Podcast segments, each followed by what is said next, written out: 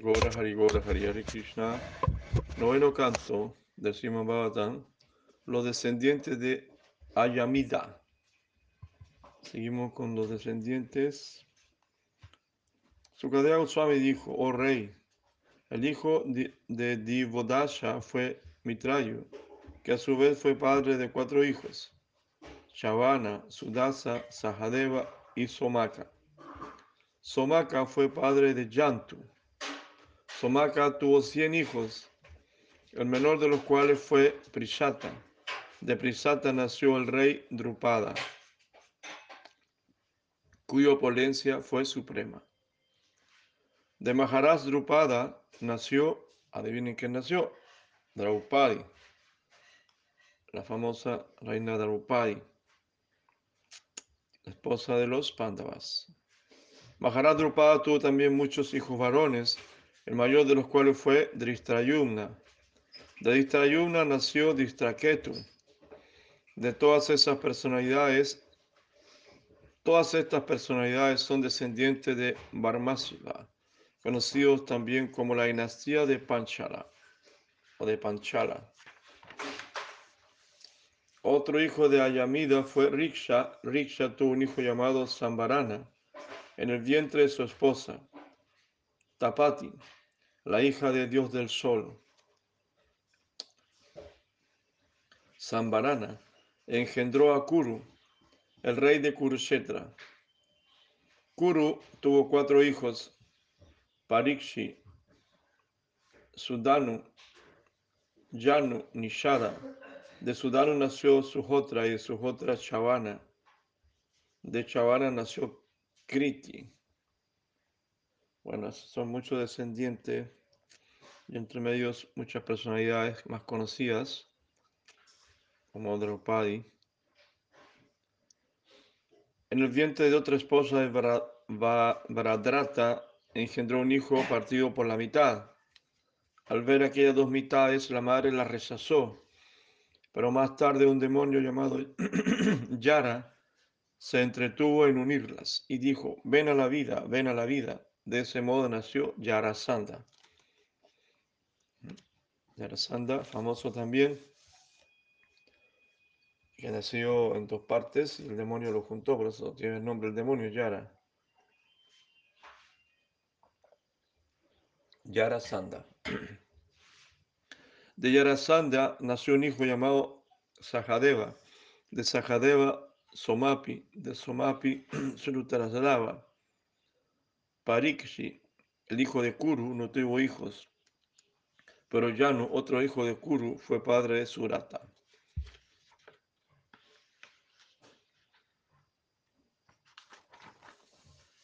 De Surata nació Vidurata y siguen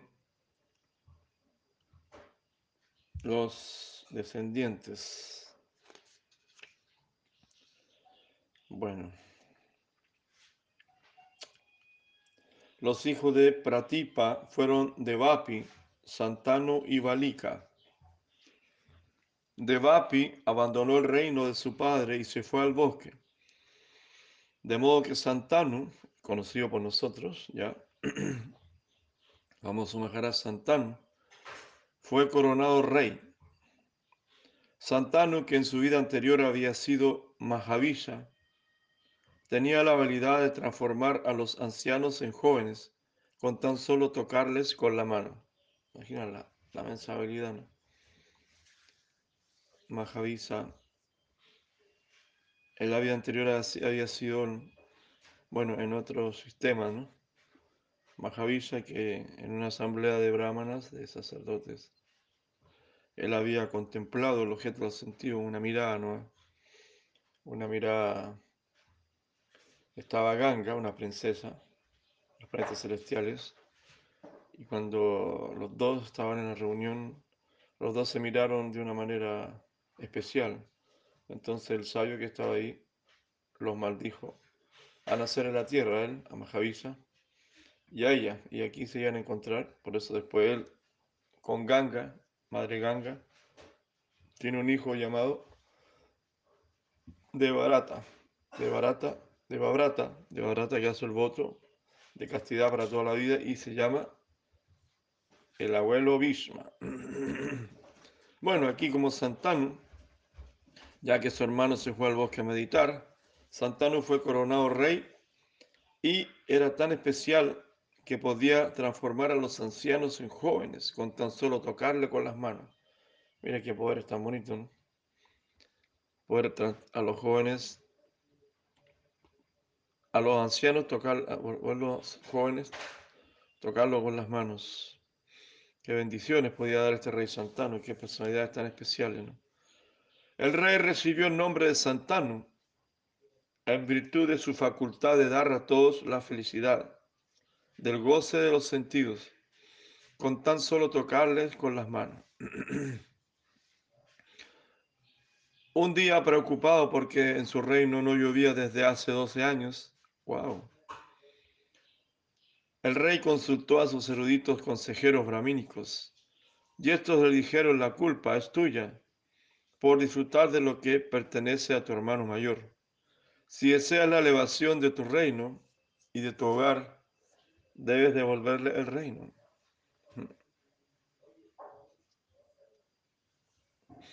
Si la Prabhupada dice, un hermano menor no puede disfrutar de la soberanía de un reino o celebrar un Agnihotra Yanga en vida de su hermano mayor.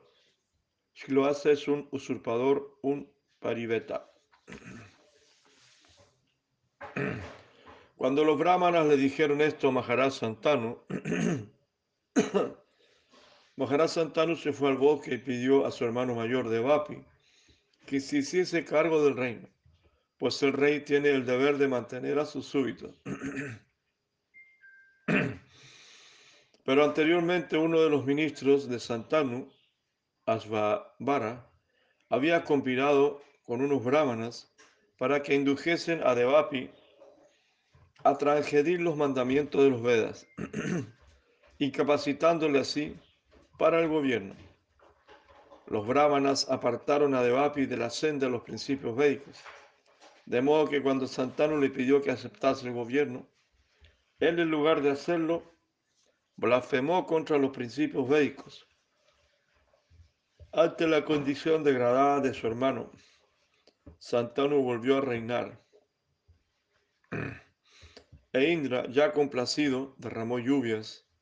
Devapi más tarde emprendió la senda del yoga místico, a fin de controlar la mente y los sentidos, y se marchó a la aldea de Kalapa, Kalapagram, donde todavía vive. ¿Qué, les parece? Todavía vive. Devapi, el hermano rey Santano, todavía vive en Kalapagram.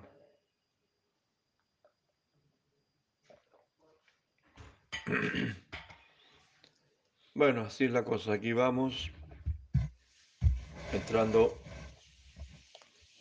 en el pasatiempo de estas personalidades.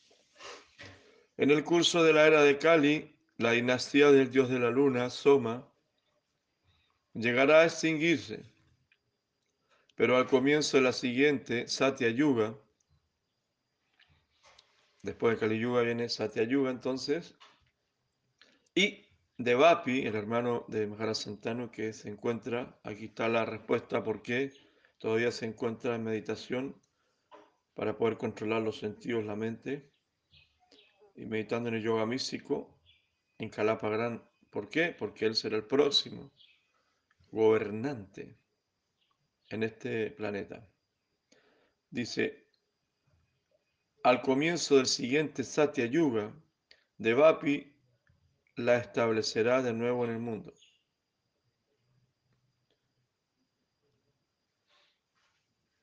Va a establecer la dinastía de la luna nuevamente.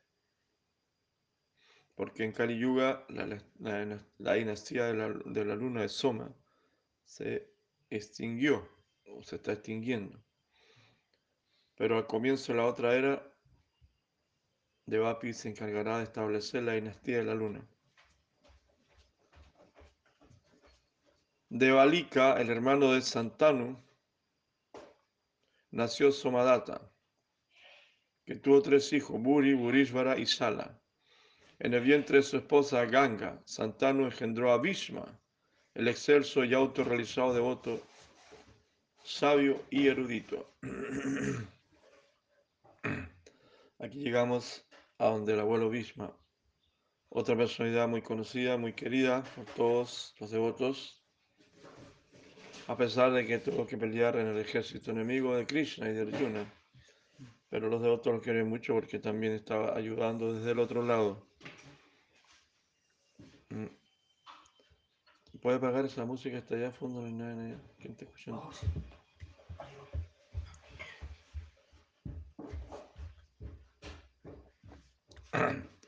No había guerrero que pudiera compararse con Bhishmadeva. Bhishmadeva derrotó al señor Parachuran en un combate. Aitano. Peleó hasta con Parachuran, su maestro, cuando él quiso casarlo. Y el serón Parachuran se sintió muy satisfecho con él. Del semen de Santanu, en el vientre de Satyavati, a la hija de un pescador nació Chitragada. Otro hijo.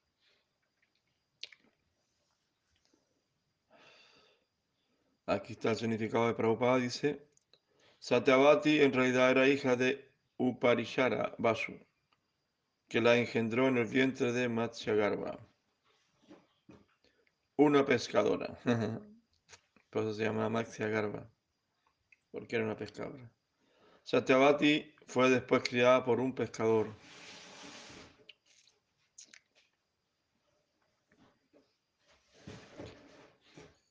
El combate entre Parachuran y Vismadeva es un combate muy especial porque es un combate entre el discípulo y el maestro espiritual.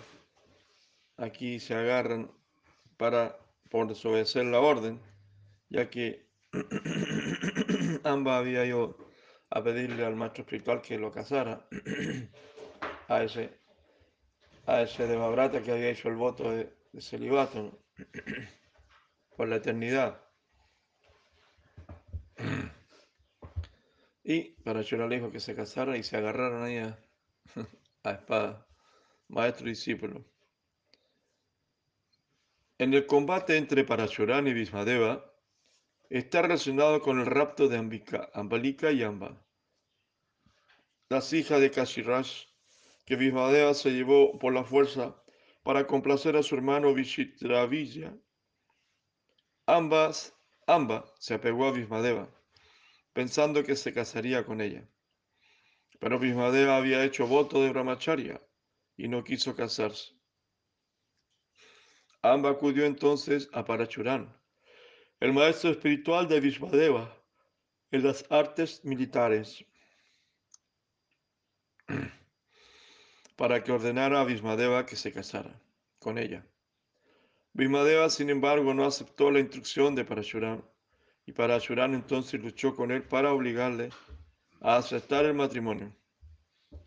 Pero Vishma le venció. De esa forma hizo que Parashuran se sintiese muy complacido con él.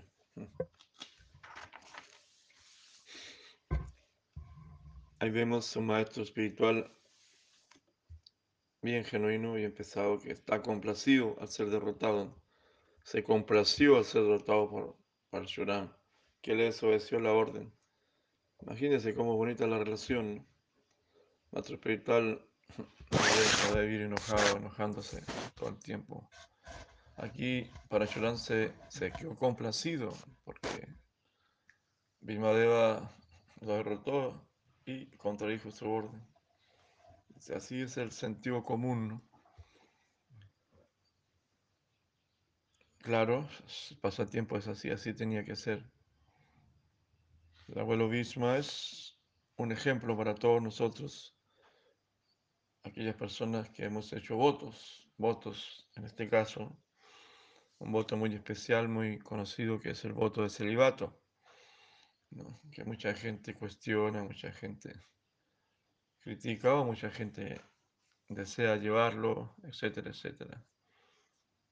Pero bueno, cada uno es dueño de hacer con su vida lo que quiere, en la medida que puede. Y si alguien hace ese voto, también existe. No es que no exista, eso existe también. Existe la brahmacharya. Mucha gente reniega de eso y dice que no. Que no es posible, que no se debe, que todo el mundo tiene que casarse, que todo el mundo tiene que vivir pensando en sexo, etcétera, etcétera. Que no es natural. Sí, hay mucho cuestionamiento hoy en día. Pero bueno, eh, pero eso existe. ¿no? Así como existe la degradación, las bajezas, también existe la pureza. Así como existe la vida sexual, existe también la castidad. Mm. En el buen sentido de la palabra. Una esposa fiel es una esposa casta. Un esposo fiel es un esposo casto. Entonces, ¿qué quieres tú? ¿Una esposa, una esposa fiel o una esposa que, te, que se meta con otros tipos mientras tú vas a trabajar? O viceversa. Mientras tú cuidas los hijos, ¿quieres un esposo que se meta con otras mujeres? ¿A quién le gusta eso? A nadie que sea normal. o sea, a nadie que, a nadie que no sea normal. La gente está tan degenerada, tan degradada, que parece todo que es normal. Pero no es así. No es así la cosa. Existe la castidad, existen los votos, Brahmachari. Bueno, y que le intenta el tiempo que sea. Por un tiempo es bueno corregirse, ordenarse, purificarse, limpiarse, ordenarse, alinearse, para que después haya buena simiente, buen comportamiento, aprender a controlar los sentidos, la mente no vivir peores que los animales, no digo como los animales, peores que los animales. Una sociedad llena de abortos, llena de crímenes, una sociedad llena de, de engaños, llena de impurezas, personas desequilibradas. Entonces, porque no hay entrenamiento. Claro, la lujuria es fuerte, pero es más fuerte la publicidad, las modas, la forma en que la gente se manifiesta en público, lo que uno ve constantemente, las tentaciones, las provocaciones muy grandes. Pero aquí esta personalidad como el abuelo Vishma mostró también un personaje. Todos los personajes o personalidades, mejor dicho, más respeto, del Mahabharata, de, del Bhagavad Gita, muestran un tipo de personalidad de cada individuo. ¿no? Draupadi, Duryodhana, Krishna, Arjuna, mejor dicho, Arjuna. El abuelo mismo también muestra cómo son las personalidades de los individuos que, habitan el planeta. Entonces muchos se identifican con el abuelo mismo. Muchas mujeres con Draupadi, etcétera, etcétera, o con Arjuna.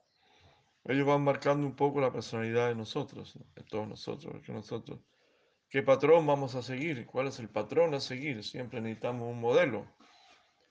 ¿no? A pesar de nuestra naturaleza, de, de nuestros padres, de nuestra descendencia, nuestra genética, de nuestra psicología, de nuestro condicionamiento, a pesar de todo eso, igual nosotros necesitamos un modelo para, para imitar, en otras palabras, un héroe. Eh, normalmente en el mundo de la psicología normal, se habla de que el, hijo imita el, comportamiento del padre, que el padre le pega a la mamá, entonces también le pega a la esposa. El padre era futbolista, entonces él también es futbolista. El papá quería que él fuera militar, el hijo también tiene que ser militar, entonces todo el mundo como que imita, como que todo se va dando, ¿no? Karmáticamente, socialmente, culturalmente, hay muchas cosas. A veces el papá es devoto y quiere que el hijo sea devoto, pero el hijo no es devoto o no es tan devoto, es devoto, pero más prudente. Así los patrones se van imitando, se van copiando. Entonces también en términos más globales, más generales, también muchos que son más espirituales, dentro de sus ideales también les gustaría ser una especie de Jesucristo, o un Juan el Bautista, o un Pablo, o una María Magdalena. O algún personaje, ¿no? Claro, otros quieren ser futbolistas famosos, otros quieren ser cantantes famosos, otros quieren ser como Bra- Brad Pitt, otros quieren ser como Rambo, otros quieren ser como Bill Gates, otros quieren ser millonarios, algunos quieren ser como Maradona. Bueno, hay para todos los gustos, ¿no? pero en- normalmente siempre están los jóvenes, los niños. Otros quieren ser como un sannyasi, como un maestro espiritual, imitar. Siempre está ese ideal, ¿no? Son ideales que se, son patrones, son, son medidas, son cosas que en el subconsciente se van manifestando, están presentes. Bueno, que el señor Chaitanya dijo, uno tiene que ser más humilde que una jara que la calle, más tolerante que un árbol. ¿no? Bueno, pero normal- igual está eso ahí, la, la, la psicología de las personas. Cómo nos identificamos con alguien, ¿no? con la personalidad de alguien. Cómo nos somos, cómo somos afines con determinado maestro espiritual. Incluso que no es mi Diksha Guru, es mi Siksha Guru, pero igual me identifico más con su psicología, con su, con su personalidad, con su manera de ser, cosas así. ¿no? Bueno, y mientras más se inspira con más gente, uno también mucho mejor, más protegido está, más seguro está y más inspirado está, o más devoto, porque todos los devotos y todos los maestros tienen diferentes personalidades, en diferentes modalidades y naturalezas. Entonces, uno se- bueno, los músicos les gustan más, se inspiran más con los músicos, los artistas más con los artistas, etcétera, etcétera. Pero ahí cada personalidad de cada gran devoto, de gran representante de la cultura Vaishnava, como aquí el abuelo Bhishma es una gran inspiración para todos nosotros, a pesar de que peleó en el bando opuesto a Krishna, contra Arjuna y Krishna, imagínense, y sigue siendo una gran personalidad y una gran inspiración el abuelo Bhishma. Y cuando está en el lecho de flechas también él recita prácticamente un Gita, ¿no? un Bhishma Gita, una cosa así, con instrucciones maravillosas. Porque bueno, así es la vida, así es la cosa.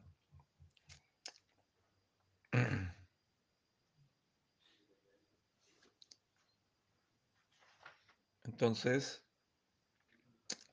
estábamos leyendo cuando pelea el abuelo Bhishma con su maestro espiritual de armas, el Astra Guru, Astra Guru parece que se llama, y lo derrota y Parashuram se pone muy contento. Bueno, que un avance, ¿no? Bueno, hasta ahí este, este, este pasatiempo. Ahora viene Chitragada, el hermano mayor de Vishitravidya. Fue matado por un Gandharva que tenía su mismo nombre, Chitragada.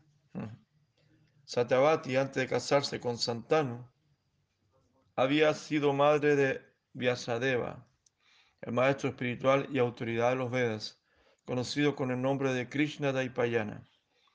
Su padre fue Parashara Muni. De Vyasadeva nací yo, Sukadeva Goswami, que está hablando, qué bonito. Eh, hijo de, de Vyasadeva, Sukadeva Goswami, y con él estudié esta gran obra literaria Sriman Bhagavatam. Vyasadeva, la encarnación de Dios, rechazó a Paila Rishi y a sus demás discípulos y me instruyó a mí en el Sriman Bhagavatam, pues yo estaba libre de todo deseo material. ¿Mm? Aquí eso explica Srila Sukadeva Goswami, que su padre le entregó el conocimiento a su hijo porque estaba libre de deseos materiales. es- Se estaba libre que andaba desnudo, era un jovencito de 16 años. Bueno, era la personalidad apropiada e indicada.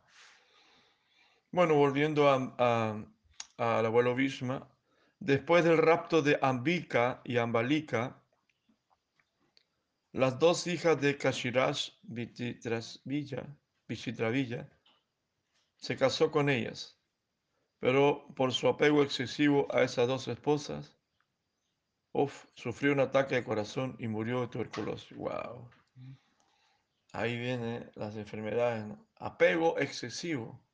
Por un apego excesivo a sus dos esposas, le dio un ataque al corazón y murió de tuberculosis. O sea, demasiado.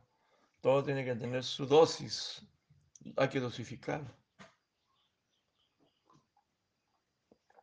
La energía, energía mental, ¿no?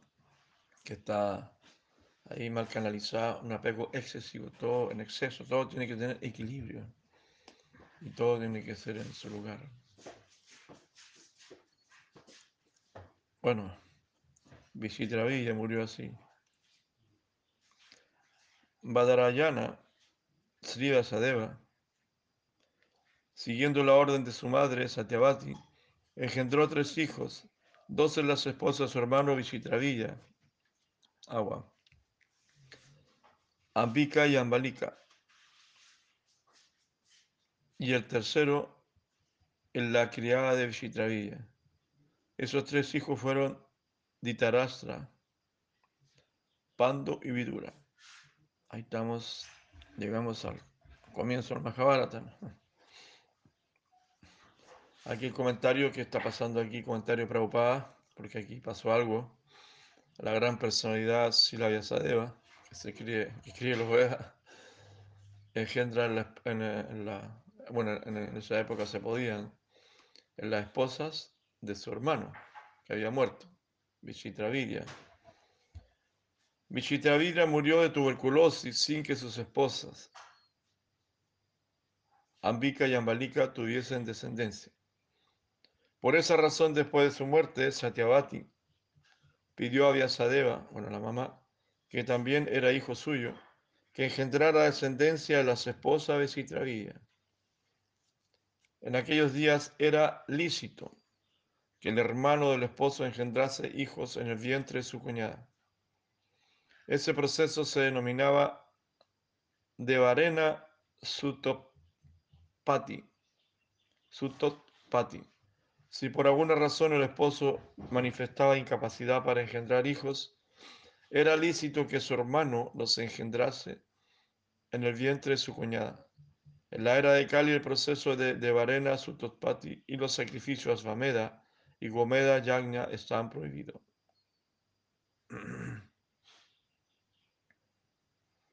¿Qué les parece? Mm. Hare Krishna, Hare Krishna. Bueno, queridos, queridos, queridos, queridos. Queridos hermanos y hermanas que estáis en algún lugar del planeta, del universo, compartiendo, haciendo aquí una fuerza. Muchas gracias pues, por compartir este Sravana Kirtan. Vishnu Smaranam. Siempre invocando esa energía del Krishna Kata.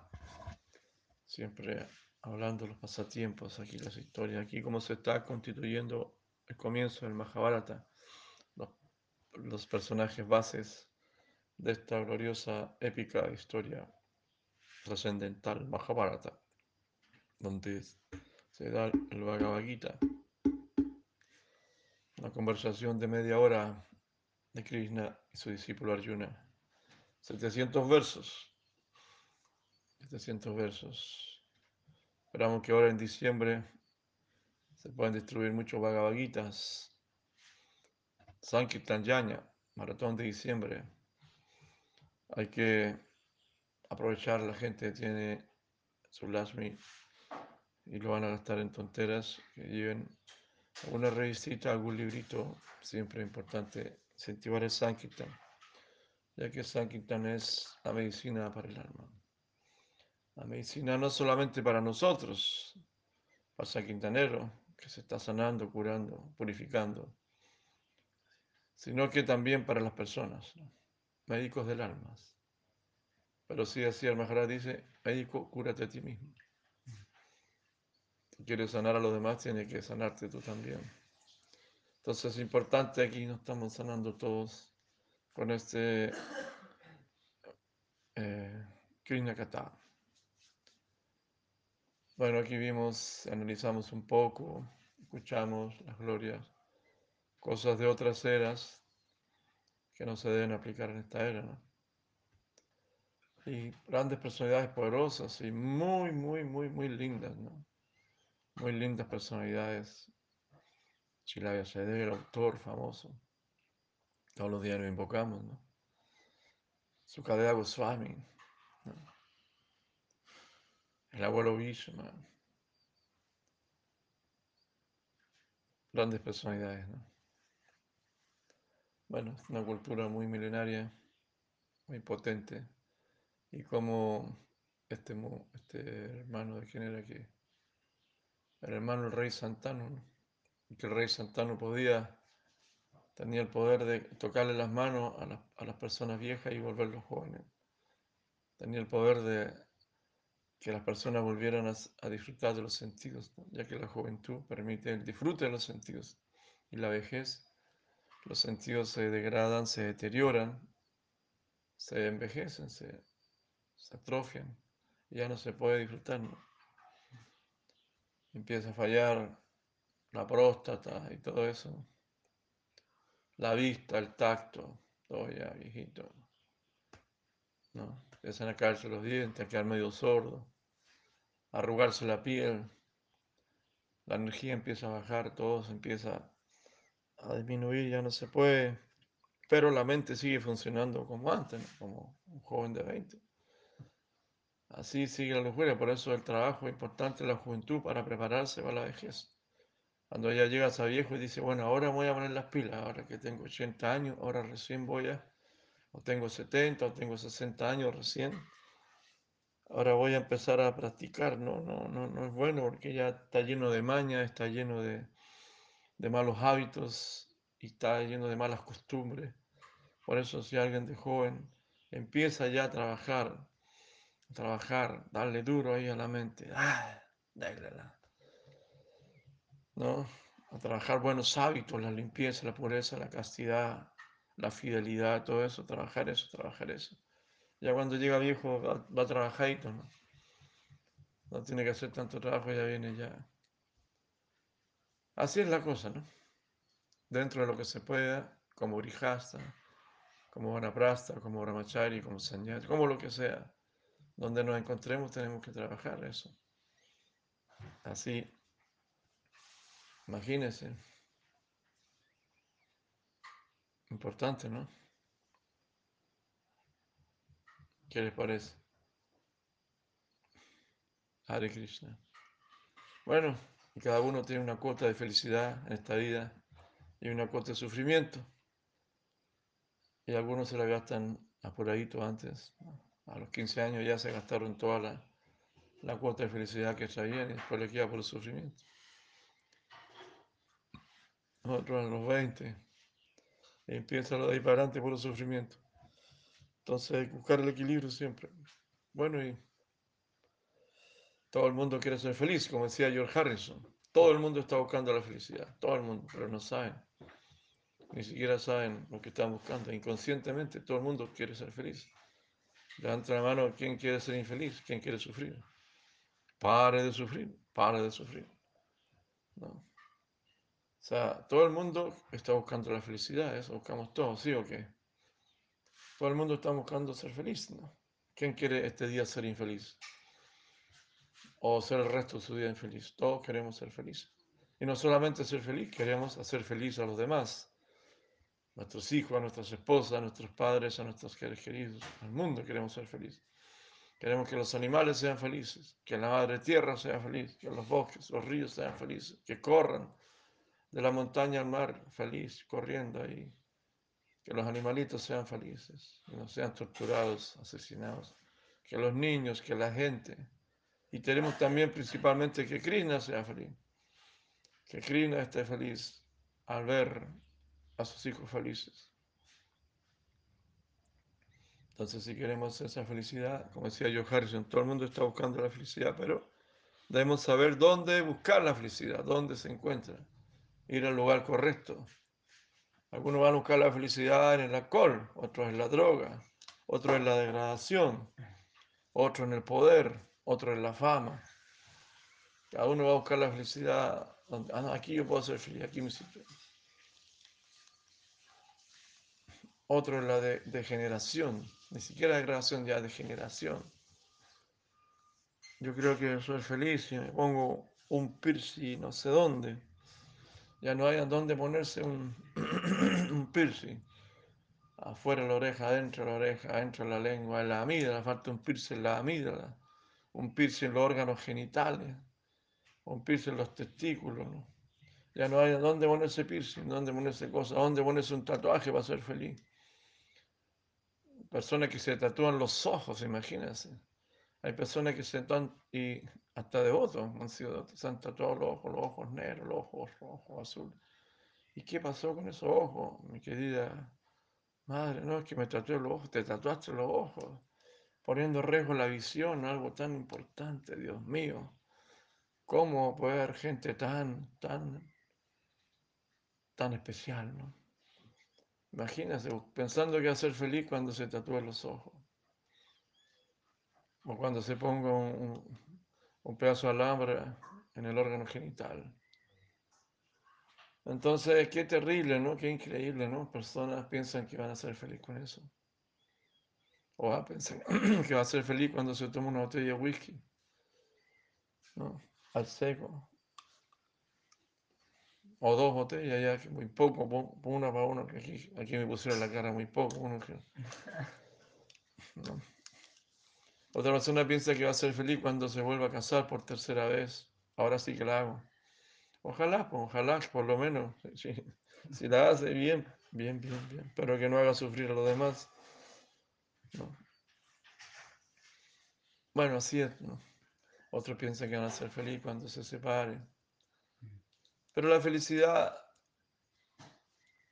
hay muchos talleres en, ¿cómo se llama? En, en, YouTube. Muchos talleres, personas que hablan de la felicidad a partir del punto de vista espiritual, impersonal, qué sé yo, o yogico, místico, tanto, a partir de tantos puntos de vista, ¿no?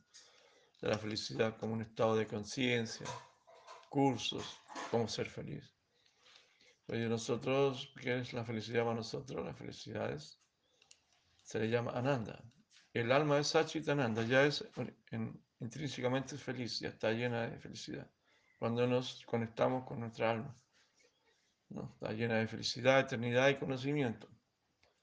Cuando hacemos feliz a Krishna, ¿no? Eso, hacer feliz a Krishna es, muy especial. Es, bueno, eso hay que tener fe, sí. Si tú has perdido la fe y dices, ¿hacer feliz a Krishna? Hmm, hmm. Eso lo he hecho tantos años, ahora quiero ser feliz yo voy a hacer como yo quiero, hacer lo que yo quiera. Yo no quiero hacer lo que Krishna quiera. ¿No? Bueno, ahí estarás experimentando un tiempo, a ver si realmente logras ser feliz. La felicidad de nosotros depende de cómo hacemos feliz a Krishna, porque, porque Krishna está dentro de nuestro corazón. Entonces, si nuestro corazón está feliz, ya todo está feliz. De eso se habla de ser feliz a Krishna, porque Krishna, Krishna eh, Está dentro de nuestro corazón. Adentro se llama Paramatma. Ah, sí, eso es muy importante, ¿no? Ah, bueno, la, felicidad es un estado de conciencia también, espiritual, como cuando tienes la conciencia tranquila. Oh, me siento tan feliz, tengo mi conciencia. Soy pobre, pero pero me siento tan feliz, que sé cosas así, estoy tranquilo, tengo paz, tengo tranquilidad. Tantas cosas, ¿no? Si la Prabhupada dio una fórmula, dio una fórmula en sus libros, dice, te voy a entregar una fórmula para la paz, para el mundo entero, para que la apliques en tu vida, dentro del matrimonio, dentro de tu vida en general. Aplica esta fórmula para la paz, porque si no encuentras paz en tu corazón, en tu mente, nunca podrás ser feliz, porque para ser feliz primero tiene que haber paz en tu interior, sí o qué. ¿No? ¿Cuál es la fórmula para paz? Ya la conoces, pero se nos olvida. Dice tres cosas. Uno, pensar que tú no eres el propietario de nada, que Krishna es el propietario de todo. Ni siquiera de este cuerpo, ni siquiera eres propietario de este cuerpo. Porque tienes que devolverlo. Dos, pensar que Krishna es el controlador de todo. Porque tú piensas que controlas todo o quieres controlar todo, no. Krishna es el propietario de todo y Krishna es el controlador de todo. Y tres, vivir siempre, tener presente que Krishna es el disfrutador de todas las cosas, no tú. Cuando tú logres integrar esos conceptos en tu vida diaria, Krishna es el propietario, el controlador y el disfrutador de todas las cosas, de esa manera puedas encontrar paz en tu corazón. Y al tener paz en tu corazón recién aparecer la felicidad que tanto busca la gente, por aquí y por allá. No sé si me explico. Krishna. Bueno, un abrazo grande.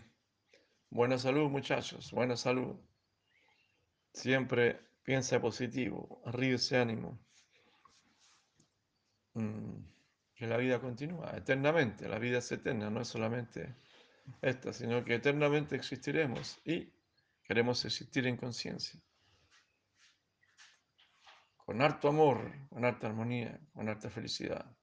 Entonces, a trabajar, papá, a trabajar. Trabajar contigo mismo. Eso. Hare Krishna, Gora Hari, Gora Hari, Primarandi, Hare